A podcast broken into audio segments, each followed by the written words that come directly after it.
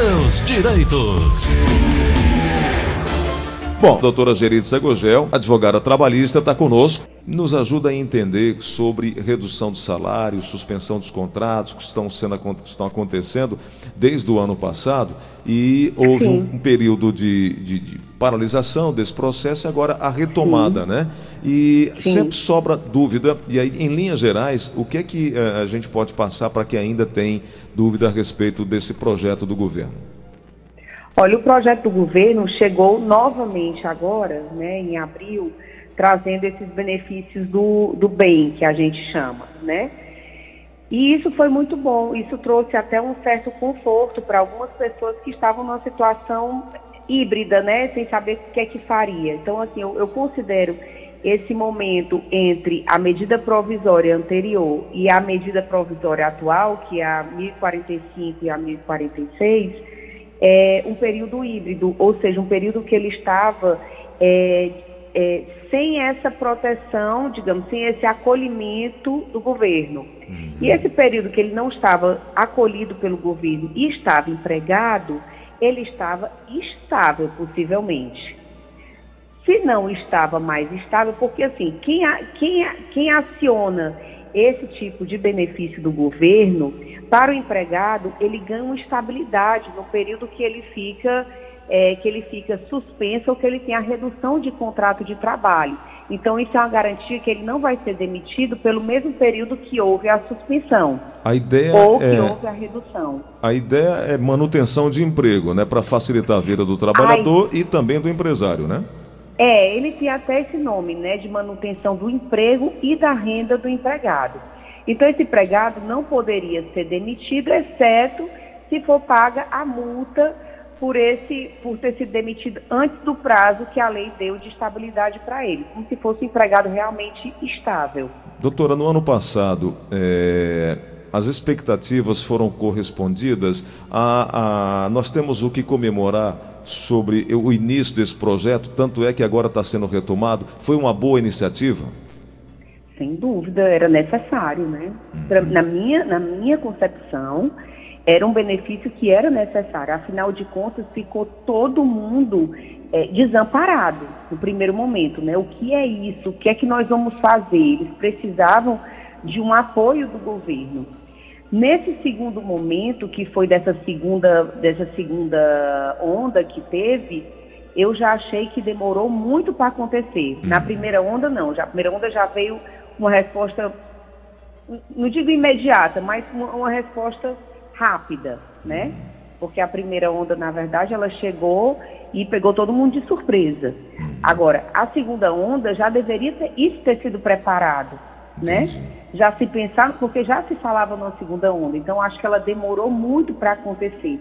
E isso trouxe uma série de prejuízos, muitas empresas fechando, né? Ninguém aguentando, principalmente o empresário que era pequenininho, que não poderia continuar mantendo a, a, aquele, aquele, aquele, aqueles empregos que ele tinha, né? Uhum. Por outro lado, Gleison, o que eu fico analisando dessa questão toda que aconteceu é que muita gente percebeu que não precisava ser tão grande assim, que estava crescendo de uma forma que estava inchando e não estava crescendo, né? Ou seja, o seu negócio estava aparentemente é, crescendo, mas na verdade ele não tinha necessidade para aquilo tudo, nem para aqueles gastos todos, né? Uhum. Então trouxe uma reflexão para o novo empresário e trouxe, por sua vez, novas revelações para esses novos, é, é, esses novos empregados, né?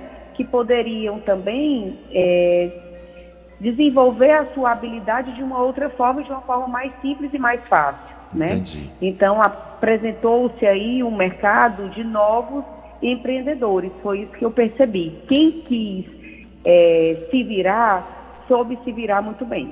Bom, nesse limbo, uh, nesse grupo, trabalhadores da iniciativa privada, trabalhadores intermitentes, trabalhadores tempo parcial, empregados domésticos, aprendizes também. É, mas o programa é destinado aos trabalhadores contratados no regime CLT, né, doutora? CLT, claro. Uhum. E servidores CLT. públicos. Vem só para quem tem carteira assinada. Servidores públicos, estagiários, empregados públicos, uh, como é que ficam nesse, nesse, nessa situação? Eles, eles não são seletistas, né? Uhum. Eles não são seletistas. Então, nesse caso aí, vai ter que ter uma determinação do superior hierárquico dele. No caso aí do governo ou de um tribunal, para ver como é que vai funcionar essa, essa situação em relação a eles. Doutora, há uma pergunta de um ouvinte nosso é, sobre banco de horas, é o Francisco Landim. Ele diz o seguinte: é, quando nós teremos um dia de folga, é, essa folga deva ser descontada do banco de horas, inclusive almoço e eu não entendi que ele fala descontada a almoço folga descontada do banco de horas é, é a pergunta dele é o seguinte Gostaria de saber sobre banco de horas. Quando tiramos um dia de folga, é certo descontar almoço e passagem? Agora está aqui a pergunta. Descontar almoço é porque, e passagem. Assim, existe, existe o ticket refeição e o vale alimentação. Uhum. O vale alimentação tem que ser fornecido se ele for empregado. O ticket alimentação, que é aquele ticket assim, eu vou trabalhar e o meu, o meu patrão me dá o ticket alimentação, porque está na convenção coletiva de trabalho esse aí, se ele não for trabalhar, concorda que não é necessário, o empregado está tendo esse gasto porque ele não está indo trabalhar, então ele não vai ter aquele ticket alimentação. Vale refeição, aí se ele não for trabalhar, não é devido de jeito nenhum. Entendi. Então nada tem a ver. Bom, doutora, falando em banco de horas, é, nesse novo nesse, nessa segunda fase agora da redução de jornada e salários, é, banco de horas volta a, a ser utilizado também? Eu acho importantíssimo o banco, banco de horas, principalmente nesse período que você falou que nós ficamos des, descobertos pela MP, né? Foi uma das coisas que eu orientei aqui às empresas, era fazer exatamente o banco de horas, porque como não podia funcionar e não tinha nenhum MP para poder segurar esse período que estariam em casa, é, eu orientei que fizesse um banco de horas. E o que foi importantíssimo, por quê? Porque nós vamos contar e contamos com várias horas extras que às vezes o empregado tem que fazer.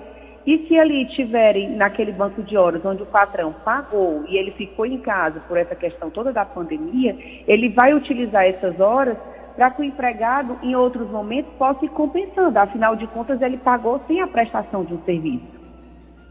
Entendi. Bom, então. E eu acho que então o banco de horas foi uma foi uma boa sacada para adotar nesse quem adotou nesse período de pandemia adotou muito bem o empregado também teria que, que, que compreender isso como uma questão justa porque não trabalhou não foi culpa do empregador né foi uma culpa de uma pandemia e assim por sua vez deve aquelas horas ali durante todo que vão ser que vão ser é, solicitadas durante o resto do período contratual dele. Entendi. Doutora, voltando um pouquinho sobre as regras da redução do jornada e salário, e são fases 25%, 50%, 70%. Agora, isso também depende é, do faturamento da empresa ou não? Ah, depende, depende sim, do faturamento da empresa. Isso aí é, é uma questão que, que a MP mesmo coloca essa, essa redução, né? Por exemplo, a redução de salário entre 25% a 50%, o valor da indenização é 50% do salário que o empregado teria a receber, né? Uhum. Então, isso aí depende, sim, do faturamento da empresa. Entendi. Bom, se é uma pequena empresa, por exemplo, tem um, uma empresa X tem um faturamento de até 4 milhões e 800 mil no ano de 2020, o trabalhador pode receber 100% do seguro-desemprego. Agora, se uma empresa grande que faturou mais de 4 milhões ano passado, o trabalhador vai receber 70% do seguro-desemprego. E a empresa Isso. fica obrigada. 100% do salário. Fica obrigada a completar o salário, né? Exatamente. Ela recebe, olha, quem tem uma redução acima de 70% e tem uma suspensão temporária do contrato de trabalho, ela recebe 100% do salário. Perfeito. Entendi. Tem mais uma pergunta chegando aqui. Vamos ouvir, Nelson, no WhatsApp da Verdinha. Bom dia, quero fazer uma pergunta para a doutora. Vai fazer um ano que eu saí de uma empresa que o meu horário era de 7 às 5 da tarde, só que eu só saía de 5 às 7 horas da noite. E esses bancos de horas não não não eram pagos, porque a gente assinava um, um caderno lá e eles disseram que dava folga, mas a gente nunca folgava. A gente não tinha hora para sair. Eu quero saber se eu ainda tenho direito de receber esses bancos de hora. Doutora. Sim. É, se ela entrou faz um ano, então eu digo assim, corra. Corra porque ela só tem mais um ano para entrar, um ano da baixa da carteira dela, né? Por quê? Para você entrar na Justiça do Trabalho, você tem que ter aí um período até dois anos da sua saída, ou seja, completou dois anos, não pode mais entrar. Então seria bom ela entrar logo. A segunda coisa é, ela disse que assinava um livro, certamente deveria ser um livro de ponto. Uhum. E se ela trabalhava a mais, ela assinava e continuava trabalhando, isso aí é matéria de prova. E é matéria de prova testemunhal. Então ela vai ter que ter uma testemunha para provar que naquele período extraordinário ela estava trabalhando todos os dias, né? Se a empresa provar, por sua vez, que tinha um banco de horas e esse banco de horas estava sendo consumido nisso aqui, porque a matéria também de prova documental, aí realmente vai ser uma questão que o juiz vai ter que avaliar. Por exemplo, a primeira coisa é provar. Eu, eu trabalhava extraordinariamente, a empresa não me pagava, provou. Agora a empresa, por outro lado, vai provar. Ela trabalhava extraordinariamente, mas por sua vez nós tínhamos o banco de horas. E se esse banco de horas compensar exatamente as horas que ela está falando, possivelmente ela não vai ter sucesso na ação dela. Mas se a empresa não comprovar, terá sucesso. Então, é uma questão mesmo de prova. Prova documental por parte da empresa e prova testemunhal por parte dela. Perfeito advogada e comunicadora do, doutora Geritza Gurgel, abrilhantando aqui, dando audiência aqui no show da manhã, onde eu chego, eu digo que sou seu. Prazer. Eu, onde eu chego, eu digo que sou seu amigo, viu, doutora? Que as portas se abrem, dá tudo certo. Eu também, eu também. eu não sei se eu vou poder ter a sua participação sempre às terças, dada a sua agenda aí, mas teria um grande privilégio e prazer, se for possível, para a gente conversar sempre e trazer as informações, ah, ajudando aí aos nossos ouvintes e também trazer as novidades aí do Caderno Cícia, a qual você escreve tão bem. E, aliás, esse seu lado de, de, de comunicadora nunca saiu de você, apesar do tempo dedicado saiu, aí. Né, nunca saiu, nem vai sair. Tá no sangue aí. Mas quero te agradecer. Você pode colocar assim isso aí para suas ouvintes. Isso. Para a gente poder conversar outro dia na semana. Isso. Sempre isso. nós temos aí matérias, como eu lhe falei, dessa questão da pobreza menstrual. Nós falamos de sexo também às sextas-feiras. Nós falamos sobre saúde da mulher. Ou seja, são vários assuntos. Num olhar bem Só plural, um tema né? que eu desenvolvo. Maravilha, maravilha. Doutora, é, quero te agradecer por hoje. E, enfim, estamos abertos aqui, contando sempre com a sua ajuda. Um grande abraço e mais uma vez parabéns pelo novo projeto, viu? Muito obrigada. Beijo em todos.